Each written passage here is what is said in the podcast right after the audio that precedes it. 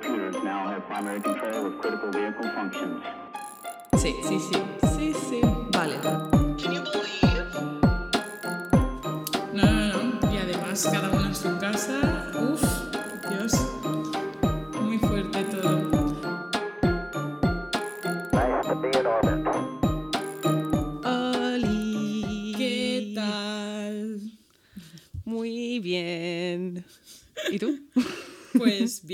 Verdad, no me quejo. Aquí sentadita, un domingo sola en casa, me encanta. Tal cual. Yo he seguido nuestro ritual y mira, he cogido un monster. Yo Porque también. ella necesita. ¡Ah! Necesita. Es que, escúchame, esta mañana hemos sido muy compaginadas. Nos hemos levantado a la vez. eh, hemos puesto la lavadora a la vez. Hemos. O sea, nos hemos comunicado muy bien esta mañana. Sí, Así y nos gusta. hemos hablado a la vez para decirnos, estoy montando el chiringuito. Tal cual. Que el Ha chiringuito es nuestro rincón de grabar. Exacto, ha sido muy coordinado todo esta mañana, ni hecho aposta. Ya ves. Bueno, Bueno, yo necesito que me introduzco. cuentes- Ay, dime. Ay, ¿qué? no, perdón. Sí, continúa. Iba, iba a introducir el concepto. Yo soy Kira, esta chica de aquí, la que me acaba de interrumpir, es Jessica, y esto es la ley de Murphy. ¿Y qué me tienes que preguntar? Es que estoy muy emocionada y iba ya a preguntarle de qué coño me va a hablar porque no me lo ha dicho. O sea, me iba a hablar de una cosa y de repente me envió un audio ayer diciéndome que no, que no, que había encontrado una cosa que te va a rayar pero te va a encantar y no te digo más. Entonces directamente le iba a preguntar, cuéntame ya lo que me vas a decir. Vale, pues a ver, después de esta breve introducción, mira, mi tema de esta semana, porque yo, a ver, quiero traer cosas, en plan, no quiero hablar de mm, siempre de fantasmas o de cosas así, en plan, no te, no te quiero traer cosas de fantasmas, quiero traerte cosas creepies, pero reales. En plan, eso es lo que me, lo que me está emocionando últimamente, en plan, cosas reales que, que existen o pueden, no, no, bueno, ya veremos si existe esto o no, pero te voy a hablar de la combustión espontánea humana. Adiós. ¿Qué es eso? Me tengo ¿No que lo sabes? Me, me tengo que recomponer en la silla yo también, espérate. Bueno, a ver si te, descompones después de esto. A ver, A ver, ¿no sabes lo que es? que no, que no. Vale, ver. vas a fliparle igual que Salva. Con ese nombre tan técnico, no. A lo mejor me hablas y sí, pero así. Vale, te voy a contar los otros nombres que tiene, ¿vale? Tiene varios nombres. Combustión, si escucháis ruidos raros, mis vecinos están haciendo cosas que no entiendo. Eh, combustión espontánea humana. Ignición espontánea humana. Combustibilidad humana extraordinaria. Combustibilidad humana preternatural o autocombustión humana. Nada, ninguno. Cero de. diez. Vale. Pues es el término utilizado para describir los supuestos casos de incineración del cuerpo humano sin ninguna presencia obvia de llamas o calor, dejando el cuerpo reducido a cenizas. ¿Qué? O sea, ¿qué? ¿Qué me estás contando? Vale, estos son casos reales que han pasado que se, realmente esto, lo que es la combustión espontánea humana, no está catalogado como una enfermedad o una patología, todavía se, sigue considerando como mito porque es que no se puede comprobar tampoco, pero tampoco se puede llegar a desmentir del todo, ¿vale? Eh, en la mayoría de estos casos, las víctimas, porque esto pasa, tú puedes estar sentado en la silla de tu casa, como has dicho ahora, que te ibas a recomponer en la silla, pues tú te sientas en la silla de casa y de repente, ¡fum! Vale, incinerado, ¿vale? Vale, pues en la mayoría de casos, eh, las víctimas se encuentran totalmente reducidas a cenizas en su vivienda, aunque la habitación y los objetos a su alrededor presentan poco o ningún daño causado por fuego. Además, en ocasiones el fuego consume completamente, o sea, la mayor parte del cuerpo, a excepción de algunas partes, quedando entre los restos, por ejemplo, fragmentos de hueso o pies o brazos, sin quemar, sin tocarse. Eh, y hay unos 200 casos registrados en toda la historia de este fenómeno, ¿vale? Aunque solo 12 de estos casos han sido investigados seriamente y no han habido testigos reales. Aunque sí que yo he encontrado un caso que tiene como un, testigo, pero bueno, ya llegaremos a eso. Y se sigue considerando un mito por mucha de la comunidad científica y médica, ¿vale? ¿Cómo te quedas? Flipando. Estoy flipándola ahora mismo. Estoy pensando que en cero coma me voy a hacer ceniza. Estoy Pero nunca, habías, nunca lo habías escuchado. No, te lo juro. O sea, estoy flipando. Es- No, entiendo vale, pues nada esto es algo que... eh, de hecho, creo que sale en Mil Maneras de Morir, en un capítulo de Mil Maneras de Morir. Bueno, Puede ser, pero es que Eh, son vale. mil, tía. Si nos remontamos a lo que podría ser el primer caso por lo que se ha escrito y tal, en la antigüedad Virgilio, ¿vale? Eh, ya escribió sobre una mujer que tenía una llama que salía de su cuerpo y esta mujer se llamaba eh, Julia. Y eh, lo llamó, o sea, lo de la llama esta, se, lo empezó a llamar Ignis Lambens, que significa algo como el fuego que lame sin llegar a quemar, ¿vale? Yau. Y muchísimo, muchísimo, muchísimo más tarde, porque siguen habiendo descripciones en la literatura, ¿vale? Eh, Mateo Orfila, que es el creador de la toxicología científica, ¿vale? En su Tratado de Medicina Legal en 1847 dice lo siguiente. El cuerpo humano puede quemarse, algunas de sus partes pueden reducirse a cenizas por una causa que no es fácil apreciar y que hasta ahora se ha referido a un estado particular del organismo. Este fenómeno, designado como el nombre de combustión espontánea, aunque es inexplicable, no puede por menos de admitirse. No sé lo que significa eso último. Pero básicamente ya le había dado como una... Jessica se está descojonando. Ya le había dado como una... Había intentado como darle una algo una base médica, en plan, le había intentado dar algún tipo de explicación. Y además en un principio se pensaba que tenía que ver con la cantidad de alcohol que consumía la persona, porque solía ocurrir en gente mayor y que había bebido mucho alcohol, pero luego empezó a, su- eh, a pasar en gente que no había bebido nunca. Entonces Vale. lo descartaron eso. Vale. Eh, el primer caso de, de combustión humana espontánea que se describe fue, descubierto, eh, fue descrito por un hombre llamado Bartolino. Y describe a una mujer eh, que hace, hacía varios años ya que solo bebía aguardiente y según lo que escribe este hombre se hizo tan combustible que un día se la encontraron reducida a cenizas en su lecho. Solo quedaba el cráneo y las extremidades de sus dedos. Eh, esto fue en 1663, sí.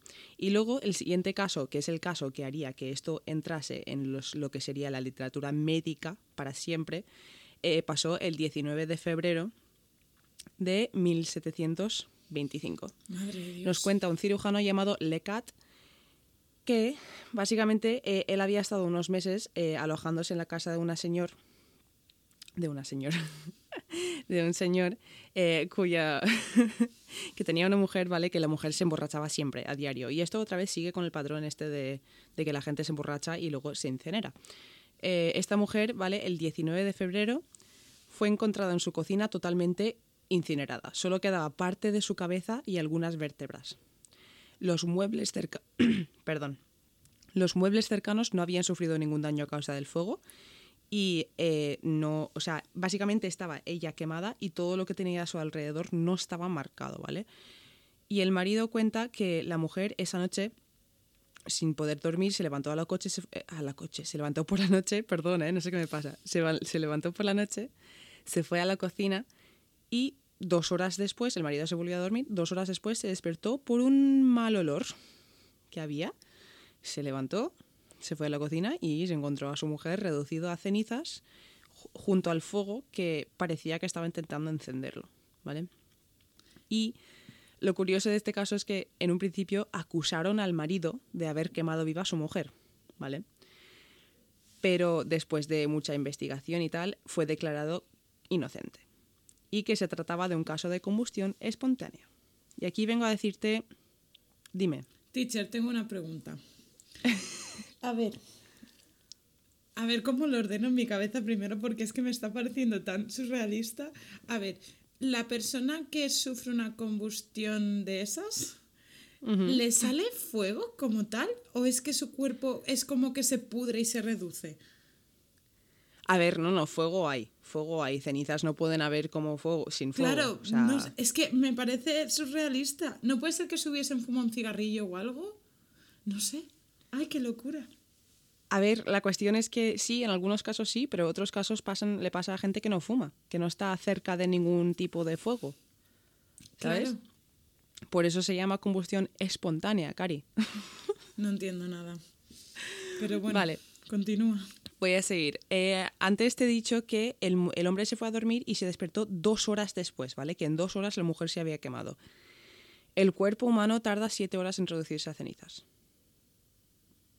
Siete horas. Entonces, mm, aquí ya tenemos algo muy extraño. ¿Cómo cojones ha pasado en dos horas? Porque tú si mandas a un cadáver al crematorio, tarda siete horas. Tardan siete horas en hacerlo, con las temperaturas más altas que pueden y todo eso. Entonces, bueno, Y en las Eh, películas también cuando salen... sigo.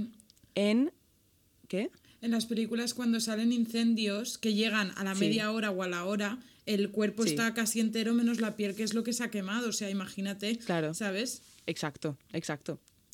Bueno, pues eh, en 1744, siguiendo un poco, hay otro caso que, eh, bueno, se escribió en 1744, pero se cuenta que tuvo lugar en 1731, ¿vale? Un poco antes. Eh, la condesa Cornelia Bandi eh, fue encontrada a los pies de su cama totalmente convertida en cenizas, ¿vale? Y solo le quedaban las piernas y los brazos, y tenía como parte de la cabeza medio consumida. La cama estaba totalmente intacta y los muebles estaban cubiertos de una especie de grasa que olía mal, ¿vale? Eh, sí, sí, es un poco... No, no, si vais a comer mientras escucháis este capítulo, no comáis, ¿eh? Eh, además, se ve que cuentan que la condesa eh, tenía la costumbre de bañar, de bañarse en alcohol alcanforado, que es eh, el alcanfor es un tipo de terpeno que tiene propiedades analgésicos, ¿vale? Que eso podría haber llevado a su flamabilidad. Eh, vale, ahora vamos a dar un salto en la historia, porque casos antiguos de estos hay, pero nunca no se pudieron investigar bien porque son muy antiguos y solo tenemos las escrituras de la gente que lo supuestamente presenció. Claro. ¿Vale? Eh, hmm. Este es interesante. En 1966, ya entrando a tiempos más modernos, un médico llamado John Irving Bentley apareció quemado a la edad de 92 años. Tenía 92 años, ¿vale? Vale. Eh, fue visto con vida por última vez el 4 de diciembre de 1966, cuando sus amigos habían ido a visitarle y a las 9 de la noche se fueron todos a casa, ¿vale? A la mañana siguiente, el lector de medidores eh, fue a visitar a casa de Bentley que tenían un arreglo porque Bentley estaba mayor, entonces él tenía llave y podía entrar sin tener que molestarle ni nada, ¿vale? Sí, sí. Eh, Bueno, fue al sótano para comprobar el contador y mientras estaba en el sótano, notó, dice que notó un olor extraño y había como un humo azul clarito, el, de ese color, ¿vale? Y explicó que el humo era, era dulce y palabras literales de él, como poner en marcha un nuevo sistema de calefacción central que quema petróleo, ¿vale? Y esto es un tío que, que, que revisa los contadores, que sabe de estas cosas. Que entiende, vamos, que pilota. Exacto. Bueno, pues eh, en el suelo del sótano había una pila ordenada de cenizas. O sea, cuando digo ordenada, en plan una, una pila, vamos, eh, de unos 35 centímetros de altura, ¿vale? El suelo debajo de la ceniza estaba sin marcar. Eh, no miró hacia arriba el hombre, pero si hubiese mirado hacia arriba hubiese visto un agujero de, de unos, no sé, medio metro de largo en las tablas del piso de arriba, ¿vale? Cuando vio... Jessica está mirando hacia arriba. Claro, para. Yo me estoy poniendo en la escena, ¿sabes? Eh, vale, pues cuando vio, bueno, vio esto, subió las escaleras para investigar, para ver si estaba bien con el señor Bentley, y la habitación estaba llena de humo y en el baño encontró los restos incinerados de Bentley, ¿vale? Lo único que quedaba del anciano era la mitad inferior de su pierna derecha con la zapatilla aún puesta. Vale. El resto de su cuerpo se había reducido a un montón de cenizas que habían caído parte del sótano de, de abajo y por eso habían sido las cenizas que había encontrado este hombre. Pues es que justo te iba a preguntar de eso. Digo, a lo mejor la Claro. mujer. No lo sé. No, no, no. Eh, vale, eso es un caso que, pues eso, no pueden explicar. No pueden explicar. Este hombre no fumaba. Ahí sí que no tiene sentido. No, ¿vale? Sí, sí. Eh, en 1951, Mary Visser, una mujer, eh, fue encontrada entre los restos de la silla en la que había estado sentada, ¿vale? Su pie izquierdo, con la zapatilla y todo, su columna vertebral y su cráneo parecía- permanecen, permanecían intactos. No sé hablar hoy, ¿eh? Eh, y además su cabeza se había encogido hasta el tamaño de, según las descripciones que he leído, una taza de té. ¿Que podría ser de café? Sí. No sé qué diferencia hay entre una taza de té y una taza de café, pero tenía la cabeza tamaño taza de té, ¿vale?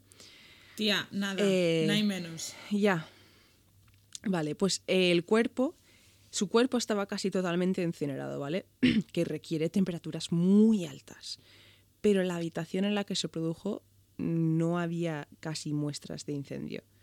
En plan, no, no, se, no se veía. En plan, si hubieses quitado su cuerpo y la silla, tú entras a esa habitación y por el olor lo sabes, pero por otra cosa no. Ni por la temperatura ni nada, porque de normal si las casas aíslan bien, la temperatura de un fuego Exacto. se quedaría. Pues el mismo investigador de este caso eh, incluyó una nota en su investiga- investigación que ponía Solicitamos cualquier información o teoría que pueda explicar cómo un cuerpo humano podría ser destruido y el fuego limitado a un área tan pequeña y tan poco daño a la estructura del edificio y al mobiliario de la habitación, ni siquiera chamuscados o dañados por el humo.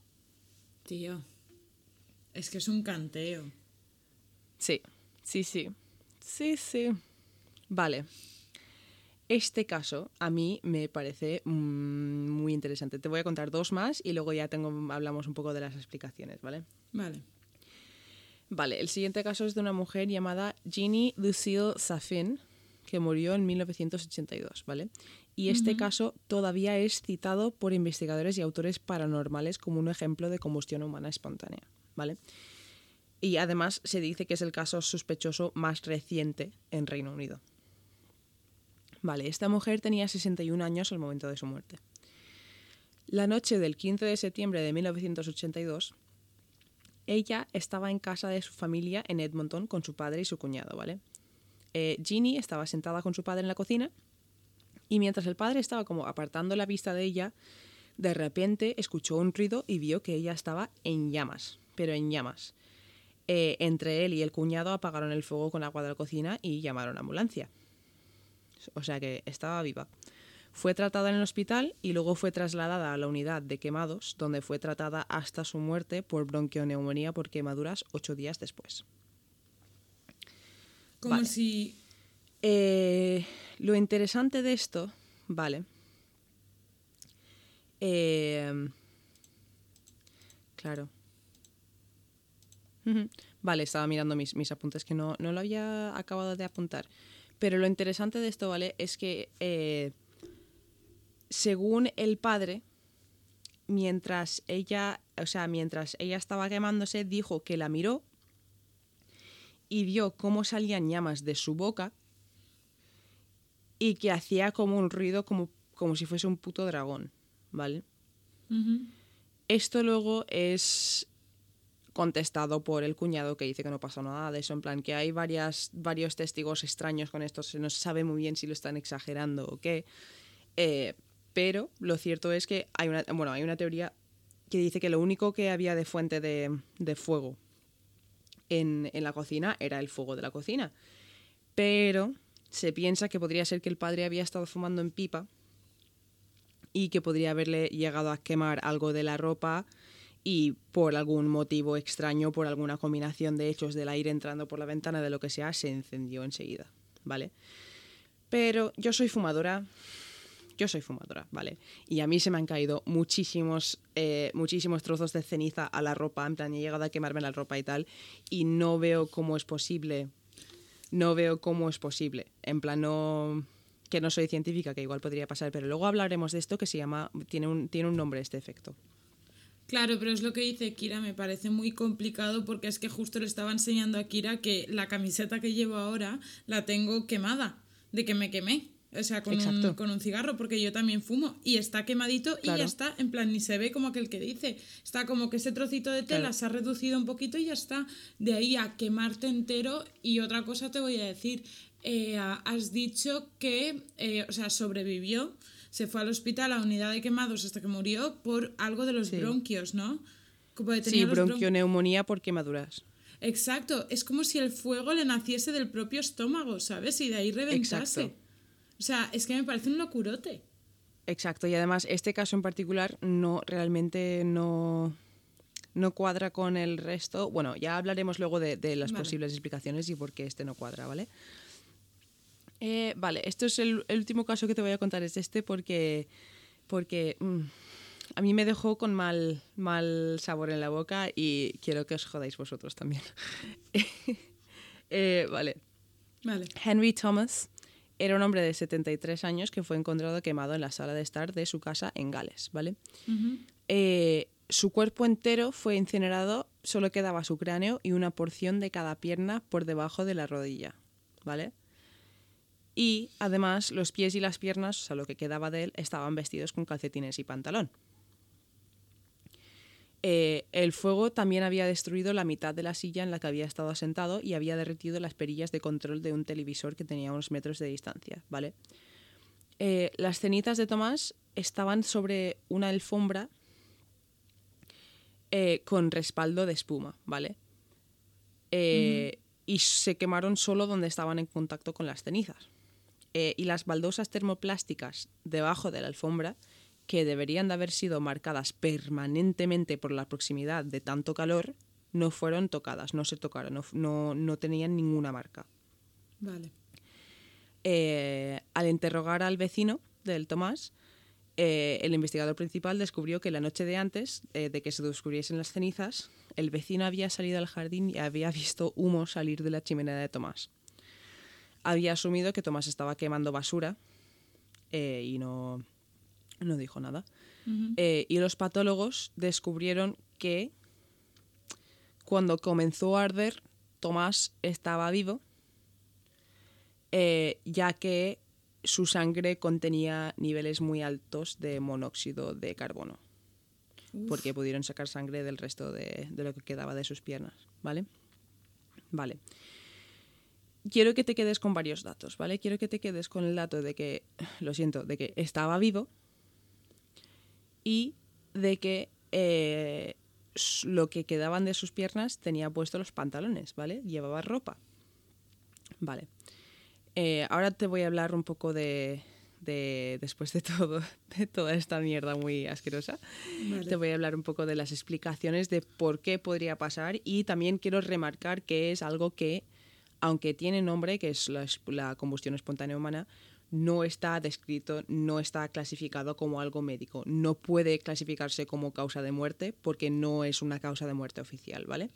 Claro, es algo que ha pasado y que aún se tendría que investigar si pasase más Exacto. mes a sovint, más continuamente, más de seguido. Pues a ver, uno de los principales argumentos utilizados por los defensores de una causa paranormal de la combustión humana espontánea es que el cuerpo humano está compuesto principalmente por agua, que creo que todos sabemos que el agua pues como que no arde muy bien. No está, es lo opuesto. Eh, sin embargo, en muchos casos de la combustión humana, los cuerpos de las víctimas fueron reducidos a cenizas, o sea, cenizas totalmente para, para que el cuerpo humano llegue a tal estado, ¿vale? Se necesitan temperaturas de más de 1700 grados centígrados. Dios. Eh, incluso en los crematorios de hoy en día, que trabajan con temperaturas de entre 870 y 980 grados centí- centígrados, los huesos no se consumen completamente y tienen que ser molidos. Dios. O sea que ni en un crematorio pueden hacer eso. Eh, se llevaron unos experimentos a cabo con cadáveres de cerdos envueltos en cobijas, ¿vale? Y para, para poder como reproducir esto para ver lo que pasaría. Y han mostrado que arde con una llama suave, estable y calienta el cuerpo a unos 800 grados y dura por 7 o más horas. Y este, estos experimentos lo han hecho utilizando el efecto mecha, que no sé si sabes lo que es. No. No, no, no. Yo. Vale, son las 13 y 13. Vale, Dios. el efecto mecha. Kira, por Dios. No. El efecto mecha eh, es un efecto que se produce básicamente cuando tu ropa, ¿vale? Se prende con alguna fuente de ignición externa. En plan, lo que hemos dicho antes, se te cae un poco de, ceniza del cigarro, lo que sea. Eh, y si se dan las condiciones exactas, pero muy exactas, este, lo que hace es que se va absorbiendo la ropa, crea un calor constante y externo que empieza a quemar la piel y empieza a derretir la grasa corporal, ¿vale? Esta grasa es absorbida por la ropa que actúa como una mecha de vela y sigue quemándose y alime- alimenta el fuego de manera constante durante horas, ¿vale? Entonces la teoría dice lo siguiente. ¿Por qué? Eh, si te has dado cuenta, la mayoría de víctimas son gente mayor, bastante mayor, ¿vale? Eh, y la idea es lo siguiente, por ejemplo, la persona primero le da un ataque del corazón, un derrame, se cae o lo que sea y se muere, ¿vale? O sea, primero, para que esta teoría sea cierta, la persona tiene que morirse. O que le pase algo y quedarse inconsciente. Eh, un cigarrillo prendido, una chispa de un fuego cercano o yo qué sé, me imagino con el efecto lupa de la ventana, de lo que sea, se te prende algo de la ropa, ¿vale? Si estás inconsciente o estás muerto, obviamente no vas a notar el calor. Entonces, mientras la ropa se va quemando lentamente, el calor derrite la grasa que estaba debajo de la piel y la tela carbonizada la absorbe como una mecha y la quema. Sí, poco asqueroso. Pero esto explicaría, sería una posible explicación de esto. Pero yo tengo varios problemas con esto, porque es un proceso que, como hemos dicho antes con el experimento con los cerdos, tarda siete horas. ¿Vale? Vale. Dos. Esto solo se aplicaría a las partes del cuerpo que tuviesen puestos ropa, que explicaría por qué en algunos casos quedan las manos y los pies de las víctimas porque iban descalzos o lo que sea. Pero este último que te he contado llevaba pantalones y sus piernas quedaban con el pantalón puesto. Y había, Entonces no tendría sentido. y había otro que se había quedado con los calcetines o los zapatos de ir Sí. por casa, ¿no? Que eso quieras Sí. una ropa también se quemaría igual. Exacto. Exacto. Entonces, pues esto es. Son, son muchos casos que sí que han pasado de. Sí, algunas personas, vale, eran fumadores. Otras personas igual sí que tenían cerca un fuego abierto o lo que sea. Pero hay casos de gente que no. Y hay casos de gente que, por ejemplo, el hombre, este el último que te he contado, eh, sí que tenía eh, cerca un fuego abierto, ¿vale? Pero estaba apagado. Tenía cenizas dentro y eh, llegaron a pensar en la teoría siguiente, ¿vale? Pensaron, vale, pues imagina que montando el fuego se cae, ¿sabes? Se cae un poco al fuego y se le prende una mecha del pelo sin darse cuenta. Y, y, y yo qué sé, y coge y se, siente en el, se sienta en el sillón de su casa, se quita las zapatillas, se pone súper cómodo, tal, se duerme, no se da cuenta y empieza el efecto mecha, ¿sabes? Em, Tienen que ser condiciones muy, muy... Y además tenía 73 años, ¿sabes? Que al empezar a quemarse se despertaría y le da un ataque de corazón del miedo y se- ¿sabes lo que te quiero decir? En plan, es gente mayor casi siempre. Entonces creo que sí que tiene algún tipo de patrón por ahí. Sí, pero es que me parece como. Tía, como lo de la niña, ¿sabes? Que era. Sí. Si lo de la niña fuese mentira, eh, en plan que se lo ha inventado ella, tenía que esperar a un momento muy concreto, que hubiese gente ahí que se quedase más de un minuto para poder hacer Sí. la broma, ¿me entiendes? En plan, como una situación muy concreta, que a ver, teniendo en cuenta también que ha pasado 200 veces, o hay como 200 registros Es de que eso, sí. puede ser, pero a la vez es como muy extraño, ¿no? Sí, a ver, a mí me gusta muchísimo la teoría que me dijo Salva, porque Salva no la había escuchado nunca y el otro día, ayer cuando estaba haciendo un poco la investigación, se lo comenté por encima. Y le dio muchísimo mal rollo, pero muchísimo. Y eh, me dijo algo, en plan de su contestación fue algo en plan de, tía, que la magia existe. Y yo ahí he pensado, hostia puta, espérate, espérate, que ¿y si estos son casos de la mag en plan magos por ahí explotando la peña, rompiendo las reglas del acuerdo de no sé qué de magos que no pueden utilizar magia, no sé cuántos, y, y por eso no podemos explicarlo y por eso hay tan pocos casos. Tía, no sé, es que a mí me parece. Sí, o sea, yo siempre intento buscarle la parte eh, como más racional al principio porque así la quito y me voy a las divertidas, ¿no? Porque, a ver, la, la- la Exacto. racional está bien, ¿sabes? Porque es la, la que a lo mejor tiene más verdad. Pero a la vez es como, joder, tío, pues me parece un poco sosa, ¿no? Pues pasa esto y ya. Eh, me parece curioso, ¿vale? Porque encima es lo que te decía antes, parece que el fuego se inicia de dentro hacia afuera. Es como si, imagínate, o sea, yo me lo he imaginado como por el hecho de no se quema el suelo, ¿por qué no se quema el suelo? Y yo he pensado, es como si inicias a lo mejor un fuego dentro de una caja fuerte, se quema dentro de la caja fuerte, pero a lo mejor el fuego no sale por el material de fuera, que lo recubre. ¿me entiendes? Eso podría Sí. ser el cuerpo, pero a la vez es piel.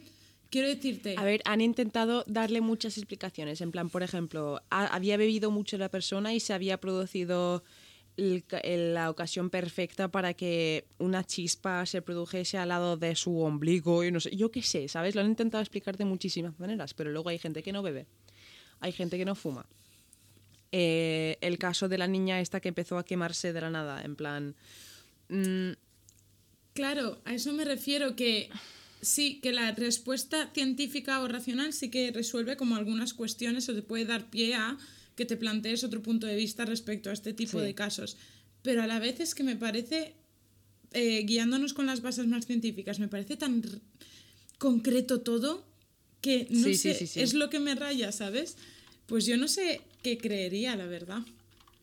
O sea, A ver, no lo sé, porque aparte de que es la primera vez que escucho esto, me parece todo tan extravagante de película. es, es un poco, es, es un poco.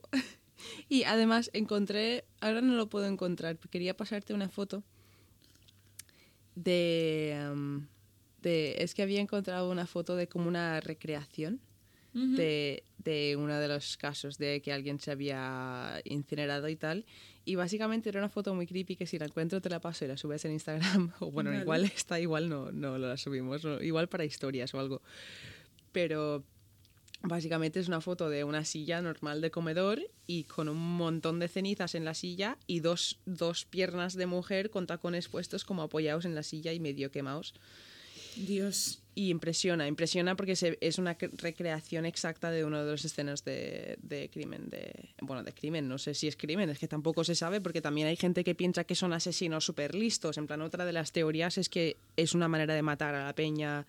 Yo qué sé, la pillas dormida, la llenas de, de diésel o de petróleo, lo que sea, le prendes Pero no has encontrado rastro de diésel, ni de fuego, ni del olor. Exacto, exacto. Y aparte, tío, aparte tú, eh, mira, el último hombre que hemos dicho que estaba vivo, ¿vale? Si tú, si tú estás vivo y con capacidad de moverte, si empiezas a quemarte, aunque no puedas apagarlo y sabes que te vas a morir, tú no te quedas quieto en una silla cómodamente sentado con las piernas cruzadas, ¿sabes lo que te quiero decir? Es que creo tú te que- levantas y empiezas a dar vueltas y empiezas a, a- a darte contra todo, ¿sabes? Los nervios, mira, eh, he estado leyendo sobre las capas de la piel para el tema que te voy a hablar, ¿vale? Y ah, son tres, son tres capas las de la piel, ¿vale? La primera Sí. es la de protección, la de... Después está la de en medio, que no me acuerdo ahora de qué era porque es que no es importante, solo he cogido como contexto. Y la de dentro, que es la de, que transporta los nervios. Entonces, una vez te toca el fuego, el fuego da tal contraste con tu situación normal que tus nervios te producen ver, ese impulso de levantarte y Yo lo salir que, lo corriendo. que puedo llegar a entender, lo que puedo llegar a entender es que si estás totalmente cubierto de fuego, que llega un momento que so- saturan tus nervios y tu cuerpo Peta. automáticamente se apaga, ¿sabes? En plan dice, "Mm, no puedo soportar esto más, entonces me voy a apagar, ¿sabes? Eso sí que pasa, eso sé que pasa, pero eso pasa después de un rato de estar sintiendo el dolor y moviéndote y cagándote en la puta, ¿sabes? En plan que no, Claro. estás, ahí, no estás ahí sentado. Y también te digo otra cosa, no, no me acuerdo ahora la cantidad de grados que has dicho que se tiene que quemar el cuerpo para que se quede cenizas. 1700. 1700, vale. Son 1700 grados que se ha quemado casi todo el cuerpo. ¿Qué le pasa a ese cacho de pierna o a esa mano para que no se queme? Porque una cosa queda reducida a cenizas y la otra es tan reconocible que puedes decir es un pie, es un brazo, tiene el pantalón puesto o no.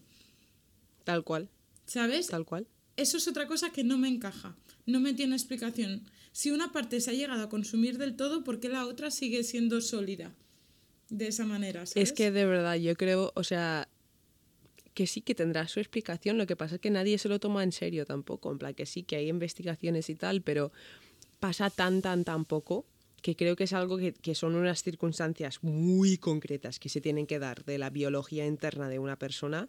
¿Sabes lo que te quiero decir? Sí. En plan, tiene que pasar una serie de cosas muy concretas. Igual es una enfermedad que no conocemos, igual es algo que tú llevas dentro desde el nacimiento y, y es algo que sale a partir de los 70 o no sé cuántos años, ¿sabes? Pero Claro. sería interesante mirarlo. Eh, Sí, sí. también había otro caso que te voy a contar por encima porque no lo tengo apuntado porque también me parecía, no es, yo no me lo creo. Vale, de eh, en el 2013, creo, en la India, eh, una mujer dio a luz y a los ocho días de dar a luz estuvo en el hospital con el niño que decía que el niño se había prendido fuego solo y tenía quemaduras por todo el cuerpo. Volvía a pasar, volvía a pasar como cuatro veces más. Esta mujer acabó en las noticias porque todo el mundo pensaba que estaba maltratando a su hijo. Eh, los médicos le dijeron, escúchame, mm, hidrátalo más, no sé, haz esto, tal, no sé qué, cuántos. Empezó a seguir los consejos de los médicos y funcionó. Pero tres años más tarde, en el 2016, tuvo otro niño y a los 10 días al niño se le prendió fuego a los pies y acabó otra vez en el hospital. Eh, en este momento las autoridades cogen y dicen, vale, vamos a mandarte a un psiquiatra porque no, esto no puede ser, o sea, esto no, tú le estás maltratando a tus hijos. Le mandaron a un psiquiatra del FBI, el psiquiatra le hizo el perfil psicológico y dijo, está perfectamente esta mujer, no le pasa absolutamente nada, está diciendo la verdad. No ha vuelto a pasar desde entonces porque le empezó a seguir otra vez los consejos de los médicos, pero yo creo sinceramente que era un caso de maltrato y del síndrome de Munchausen, pero, pero vamos. Sí. Sí, o algo en plan de que no fuese ella que estuviese mal, sino a lo mejor, no sé, me, me puede parecer incluso rollo secta religiosa de tienes que hacer esto en plan cada vez que nace tu hijo para como si fuese una especie de bautizo o algo así, ¿sabes? No sé. Plan, yo qué sé, es que justo con ese caso te puede venir, mira, cualquier, la paranoia más random del mundo puede ser. Pero es que sabes lo que pasa, que, que a mí me gusta mucho pensar en paranoias y esas cosas, pero también, también sé que la gente da mucho asco, tío. Y, y esta mujer, ¿quién te dice que no era alguien que estaba obviamente mal de la cabeza, que habrá tenido sus problemas para poder llegar a ese momento y hacer esas cosas, pero igual estaba buscando fama, igual estaba buscando atención, porque el síndrome de Munchausen por, por proximidad lo que haces básicamente es tú haces...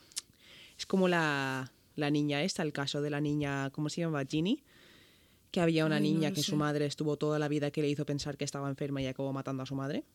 Ah, Didi Gypsy. Ahí, Gypsy. Pues mira, eso es un tema para otro capítulo que quiero comentar porque también es interesante y, y el nivel psicológico al que llega. Sí, sí, sí, eso es brutal. Pues tía, me ha encantado. O sea, pensaba que me, cuando me dijiste que no me ibas a contar el tema, pensaba que iba a ser una historia de fantasmas, como súper random, que tuviese una base Sí. científica por lo que sea. A ver, Es que no sé, a ver, es que nunca me has hablado de fantasmas. El otro día lo estaba pensando. Creo, Ya. reencarnación sí, pero como fantasmas como tal, que tú piensas Ya, en el tía, misterio y ¿sabes es fantasma. es porque mm, porque cuando tiro porque yo sí que escucho escucho podcast de eso sí le, le he visto series de eso y tal pero cuando tiro a contar en plan yo qué sé eh, la casa de Madame Lalaurie y todas las cosas que pasaron ahí ahora todos los fantasmas supuestamente que hay ahí ahora es como que me parece tan falso tía en plan que yo creo en todas estas cosas, pero yo no he estado ahí. Yo solo he escuchado las fantasías de los demás que dicen que lo han oído, que tal. Que está bien contarlo, pero yo ponerme a decirte que ven a una mujer con un vestido paseándose los pasillos del hotel por la noche de no sé qué, no sé cuántos, mm, me parece muy de película y muy no, no, no real, tía, porque a mí me gusta... No sé, es una, es una cosa rara, pero si quieres te puedo traer cosas de fantasmas, ¿eh? No sé, pero es que me resulta, o sea, no me resulta extraño, o sea, voy a explicarme, sino que cuando tú piensas en el misterio, como que la primera cosa o imagen que te viene es un fantasma, ¿sabes? Y Ya, pero hemos es que, hablado de cosas Yo- raras, pero nunca hemos hablado Sí. de fantasmas. Ya, pero porque yo, ¿sabes lo que pasa? Que yo todos los podcasts que escucho de este tipo de cosas, acabo cansándome de los fantasmas. Acabo cansándome porque es siempre lo mismo. O sea, me cuentes una historia de fantasmas de este hotel de aquí o uno de, de este barco de allá o de no sé qué, no sé cuántos, y es siempre lo mismo. Casi siempre lo mismo. O sea, y es como... No, no, quiero, no quiero convertirme en el meme del tío que hace lo de aliens, ¿sabes? En plan, porque yo no creo necesariamente en todas esas cosas. Me parece muy interesante y creo que hay alguna energía o algún tipo de cosas ahí, pero no, no quiero meterme en el agujero negro de contarte cosas raras que ha visto otra gente. ¿sabes? A mí es que, por ejemplo, sí que es verdad que me va por épocas. Hay épocas que me apetece ver un montón de historias de fantasmas, pero porque me gusta la historia. O sea, como Sí. la estructurita de en 1700 no sé qué, había una madre con un hijo y pasó esto y no Claro. sé qué. O sea, la- como la parte Eso de sí que leyenda me hacerlo. gusta. Me gusta. Sí, o sea, yo quiero, quiero indagar un poco en hoteles, en plan hoteles muy viejos y ese tipo de cosas, o barcos muy viejos, pero lo típico de, también había pensado en alguna leyenda, rollo contarte la leyenda de la- Llorona, o de algún tipo de, ese tipo de cosas. Lo tengo en, en mi lista, pero no quiero empezar con las cosas de fantasmas muy fuerte, porque si alguien está empezando a escuchar este podcast ahora, no quiero que diga, vaya tela, estas pavas están locas, porque yo no creo en todo eso. A mí es que es eso, me gusta la historieta. Pero tía, me ha encantado de verdad porque ya te digo, iba con la idea esa de que iba, era algo de fantasmas o algo así como muy parapsicología, no sé qué. Y cuando me has dicho combustión espontánea, no sé qué, yo, what the fuck, no entiendo nada. Pero me, me- no sé por qué nadie lo había oído. En plan, mi novio sí que había oído hablar de esto, pero Salva, cuando se lo dije, me dijo, ¿qué es eso? Y tú igual, en plan, y es algo que yo creo que desde pequeña que me contó mi madre, un caso, en plan que... No pues sé, nunca jamás en la vida. Tía, que far, me ha encantado de verdad. Me ha encantado. me alegro. Pues Tía, yo ahora estoy en la misma situación que tú, porque no tengo ni idea... Bueno, ahora sé que me vas a hablar de algo que tiene que ver con la piel, pero ya está. Vale, es que como Kira me dijo que no me iba a contar eh, de lo que me iba a hablar, pues yo digo, pues yo tampoco te lo cuento. En plan, no lo he hecho a maljo, ¿vale? Pero ya que estamos así, A en plan capítulo de sorpresa. Yo te Ajá. voy a decir un nombre y quiero que me digas si sabes quién es o no. Porque Vale. eh, hace mucho de los primeros capítulos hablé de La Veneno y Marsha, ¿vale? Sí. Después hablé de Dalí y ahora pues Sí. me toca otra mujer. Vale, te Vale. voy- ¿tú sabes quién es Wang Od? Ni idea. ¡Ah! Espérate. Espérate. ¿Es la DJ más vieja del mundo? No, Oh, vale, pues entonces no sé. no, es otra cosa porque, a ver, yo de primeras te iba a traer un poco de la historia del tatuaje, de ahí que estuviese mirando la piel. Pero te voy a hablar de la, la última tatuadora y la más mayor del estilo de las Mamaba- Mamababatok, ¿vale? Que es un estilo tradicional de Kalinga, de la provincia de Kalinga, de las Filipinas. Vale, no me podéis ver la cara a la gente que lo está escuchando, pero estoy flipando en colores porque si, lo- si alguien me lo está escuchando me conoce, tengo varios tatuajes y me encantan. Pues esta pava te va a encantar. Es una mujer que tiene, se estima, porque ella no habla de eso, pero se estima que tiene entre 100 y 103 años. Vaya tela. Y sigue Vaya tatuando. tela. O sea, sigue Me viva. encanta. Me encanta. Vale, es una mujer que nació el día 17 de febrero. De hecho, hace muy poco fue su cumpleaños. De Tal cual. 1917, más o menos. Dios mío. Vale. Dios mío. Dios mío. Es que es, la tía es, un- es la, la puta ama. O sea, te lo juro que si no estuviésemos en pandemia, me iba a que me tatuase, porque es que ahora te voy a contar la movida. Es más vieja que la reina de Inglaterra, tío. y vas vale. a Joder. flipar. Vale. Vale. Ella vive en Filipinas, nos situamos en Filipinas, ¿no? Vale. Sí. Vive en, eh, si no me equivoco, vale, sí, en el extremo norte de Filipinas hay una provincia que se llama Kalinga. Vale, pues ella está, eh, bueno, eh, Kalinga es la provincia, también es el nombre de su tribu, ¿vale? Vale. La tribu de Kalinga. Y Kalinga también es como un, no una aldea, porque, a ver, ese pueblo está como situado eh, tipo Machu Picchu, Sí. ¿vale? Pero más jodido para Vale. llegar. Oh, vale. Se tarda Joder. dos días en llegar. Tú tienes un trayecto en autobús, ¿vale? Después un trayecto, Ajá. ay, no me acuerdo ahora cómo era, era como en una moto eh, pequeñita porque las carreteras dejan de existir. Y después tienes como 6 o 7 kilómetros, ¿vale? Que es a pie por Ajá. un camino que, para que os hagáis una idea, tenéis que poner un pie delante del otro porque los dos al, la- al lado nos caben. Vaya tela, vale. Es brutal, ¿vale? Eh, esta mujer, como he dicho, se la reconoce porque es la última y la más mayor, ¿vale? De las tatuadoras del estilo Mamababatok, ¿vale? Que es un estilo tradicional de la provincia, ¿vale? Y tatúa Vale. desde los 15 años. O sea, Vale. hace un puñado de tiempo. Ahora la que está aprendiendo es su eh, sobrina nieta, para que nos hagamos una idea, ¿vale? Porque ella no Vale. se casó y no tuvo hijos. De hecho, la tía es súper independiente. Lo hace, Me encanta. Lo hace todo ella by herself y a tomar por culo Normal que haya persona. vivido tanto. En plan, que haya llegado a los 103 años y no tiene preocupaciones en la vida. Tía, y la ves y te lo juro que no, no piensas que tiene 103 años, ¿vale? Y Hostia. resulta, es que para entender el estilo que tatúa hay que entender un poco la cultura de Kalinga, ¿vale? En la Sí. cultura de Kalinga, ¿vale? Que el pueblo, perdón, se llama, no es Kalinga, es Buscalán, Vale. ¿vale? Eh, todos van tatuados. Vale.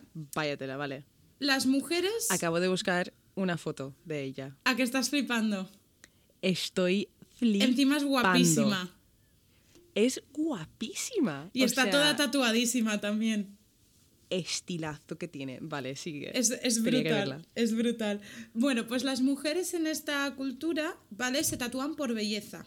De hecho, el primer tatuaje suele ser entre los 13 y 14 años. Para que te hagas una idea. Vale. Y de Vale. hecho, allí cuantos más mejor, porque eso implica que cuantos más tatuajes eh, tienes, más guapa eres. Hostia. Y esto me chocó porque yo me acuerdo que, a ver, yo tengo muchos tatuajes, pero algunos son muy pequeñitos. Y cuando empecé a Sí. tatuarme, eh, yo tenía varios miembros de mi familia que me decían que los tatuajes en una mujer no eran femeninos. Ay, Dios mío. ¿Sabes? Entonces aquí es como al revés, que cuantos más tienes, eh, más guapa eres, ¿sabes? Como, no lo quiero Me enfocar a la belleza, pero es que me, me parece par- particular. Sí. En cambio, los hombres tienen que ganárselo. Porque el tatuaje eh, para ellos no es algo estético y ya está. ¿Vale? A ver, en el pasado estaban los headhunters, ¿vale? Que en castellano sería como los cazadores de cabezas. Eh, Sí. La tribu de Kalinga siempre ha sido una tribu muy agresiva y cuando tenían algún tipo de rivalidad con, con los vecinos, lo que hacían era los hombres iban y tenían que conseguir cortarle la cabeza a un miembro de otra tribu, traerla al pueblo y de esa manera, analizando la sangre de esa cabeza, podrían ver si son merecedores o no del tatuaje, porque el tatuaje solo podían llevarlo guerreros valientes. Tía, estoy flipando porque creo que eh, eso es el origen del término headhunters en inglés, que un headhunter es alguien que se encarga de buscar a, a alguien para trabajar en la empresa. Es la persona que se encarga de buscar a, a empleados nuevos, en plan, busca cabezas, busca headhunter. Hostia. Tía, brutal, yo la flipé, ¿eh? Eh, de hecho, bueno, eh, esta mujer ya no tatúa solo a cazadores de cabezas porque después, bueno, vi un documental que la gente de allí ah, quedaban guerreros vivos porque ya no existen, ya eh, los conflictos pararon y tal, y ellos están allí como de retiro espiritual a sus movidas. Pero existían guerreros, ¿vale? Y ves los tatuajes de los guerreros y para que os hagáis una idea, eran un águila, pero no os imaginéis un águila en plan de un pavo que es minimalista o uno que es realista, súper bien hecho, no. Es una manera que ellos tienen de ver eh, el águila. Vale, pues el Sí. pecho, imaginaos un hombre sin la camiseta, ¿vale? Que se le ve el pecho y el, el águila empezaba como una especie de caja geométrica, ¿vale? Eh, desde la zona del pecho de los pezones hacia arriba y las alas ocupaban todos los brazos y eran alas abiertas. Eso lo he visto. Eso lo he visto. He visto esos tatuajes, sí. Vale, pues eso era el águila que eh, pues ya sabemos lo que significa, ¿no? La valentía, el coraje, el valor, no sé qué, no sé cuántos. Vale. Lo más curioso de esto, eh, bueno, la pava tatúa a turistas y la, y la mujer se piensa si te tatúa, porque ahora después hablaremos del ritual, porque hay un Me encanta. ritual para tatuar, ¿vale? Eh, ha sido galardonada, bueno, de hecho están intentando ver si la pueden galardonar o no, ¿vale? Esto, están como un proceso, ¿vale? La Comisión Nacional para la Cultura y las Artes, el premio da... Lo voy a pronunciar Escúchame, fatal. ya pueden darse prisa con el proceso, ¿no? Porque... Tal cual. Eh, este fue en 2008 y está nominada, eh, fue nominada al Premio Nazo- Nacional de Tesoros Vivos, Hostia. que me pareció súper bonito el premio. En plan, ves. Tesoro Vivo. No sé, me pareció como súper bonito. Eh, vale, el tatuaje. ¿Cómo estáis pensando en medio de- de- del bosque o de la montaña cómo tatúa? Muy fácil. Algún tipo de handpoke. Sí y no. Tía, es muy fuerte, ¿vale? Eh, Vale. La mujer gasta una caña de bambú y una, Sí. y una espina de limonero. Vale, sí, estoy viendo fotos de ella tatuando. Vale, pues lo, lo que hace, imaginaos una caña de bambú de más o menos un poco más de un palmo, con una espina to gorda, con otra caña de bambú y como si fuera un martillito, pa, pa, pa, Tal cual. pa. Lo estoy viendo. ¿A que estás Madre flipando? qué hardcore. Estoy flipando un montón, tío. Yo la, yo la flipé. De hecho, su, eh, su nieta, voy a dejarlo como nieta, ¿vale? Pero su nieta se llama Grace Palina, se empezó a tatuar con 9 años, ahora tiene 21, Buah. y se ha montado un estudio de tatuajes abajo en la ciudad. Y lo que hace qué es subir arriba para aprender y bajar porque eh, One God siempre dice que le daría mucha pena irse, morirse y que fuese la última mujer que pudiese tatuar. Porque de hecho, no sé por qué motivo, solo pueden tatuar las mujeres. Hostia, esto me recuerda a un tipo de pasta especial que hacen en Italia, que solo quedan tres mujeres vivas en toda Italia que saben hacerlo. Es que yo la flipé, o sea, es que me parece una cultura súper diferente, pero me, me ha encantado, ¿vale? Tal cual. Eh, de hecho, um, hubo un documental que estuve viendo que los dos protagonistas es como dos chicos que se van recorriendo pues todo el mundo.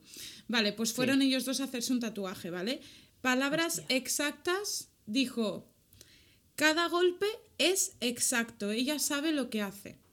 Tened en cuenta que tiene 103 años. Es que tenéis que ver un vídeo de ella tatuando, porque encima vi otro vídeo de un chico que se llama Lethal Crisis, ¿vale? Que es un señor que se va solo por ahí y se va a tribus africanas y movidas así, ¿vale? Y llegó allí, ves en el vídeo que la tía súper cachonda intenta- intentaba tocarle la pililonga. Sí. Me veo y todos, Vaya tela, abusó. y todos partiéndose el culo, pero en plan que lo hacía de broma porque le enseñó el tatuaje de aquí y hace, va, pues si vienes el Sí. año que viene y estoy viva, te lo acabo yo. Porque ella ya no Sí. tatúa piezas tan grandes a no ser que sea por algo especial, ella hace su firma que son tres puntos. Claro. Y ah, nada, pues la ves a la tía que está súper concentrada y empieza el ritual. El ritual cuando vienen turistas es muy sencillo. Se sacrifica un cerdo, ¿vale? Vale. Se sacrifica un cerdo y ah, ya que la tribu de Calán se ah, cree, ¿vale? Que tiene, o sea, todo está escrito en el hígado del animal. Vale. Entonces, One God es la encargada de ver eh, cómo está el hígado y de leer el hígado para ver si es un buen augurio o no. Buah. Vale, si es buen Vale. augurio, se pueden quedar y les puede tatuar. Entonces, eh, para, para todo tienen un ritual, tía, para todo.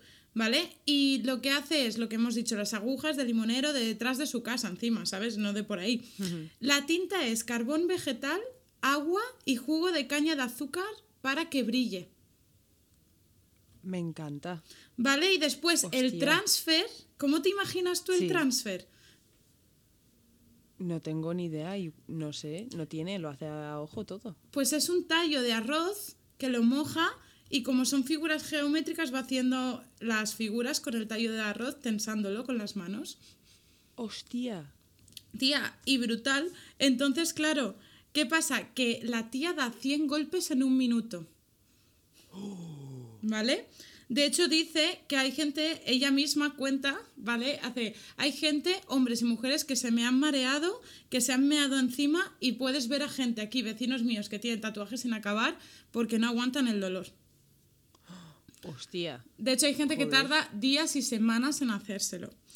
¿Vale? Buah, es que claro. Y una cosa así por cerrar el tema, porque la verdad es que tampoco hay mucho para investigar, solo digo que veáis ese documental que son 25 minutos. El documental, tengo que veré. decirlo, se llama eh, lo- El tatuaje y su maestra.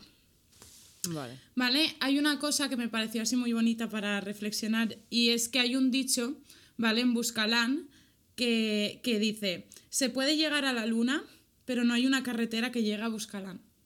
Porque es extremadamente complicado llegar allí, que hay gente que se mata por el camino. Hostia. ¿Sabes? Y me Joder, pareció como súper tierno y súper bonito. Y nada, pues esto es lo que te quería contar hoy. Me encanta, me encanta esta mujer. O sea, luego quiero ver si hay vídeos de ella tatuando, quiero ver cómo lo hace. Tía, es brutal yo y de hecho se te hincha mogollón, el pavo se Normal, vamos a ver. Pero, Te están apuñalando. claro, pero es que encima la tía tiene, tiene muy buena técnica. A ver, lleva desde los 15 años haciéndolo, también te digo. A ver, exacto. Pues nada, os dejaré una foto de esta mujer y si puedo un vídeo por historias o algo porque tenéis que ver ahí el ta ta ta ta ta ta ta. ta. Tal cual. Está, o sea, está me muy encanta. guay. Está muy guay. Qué Me he enamorado de esta mujer.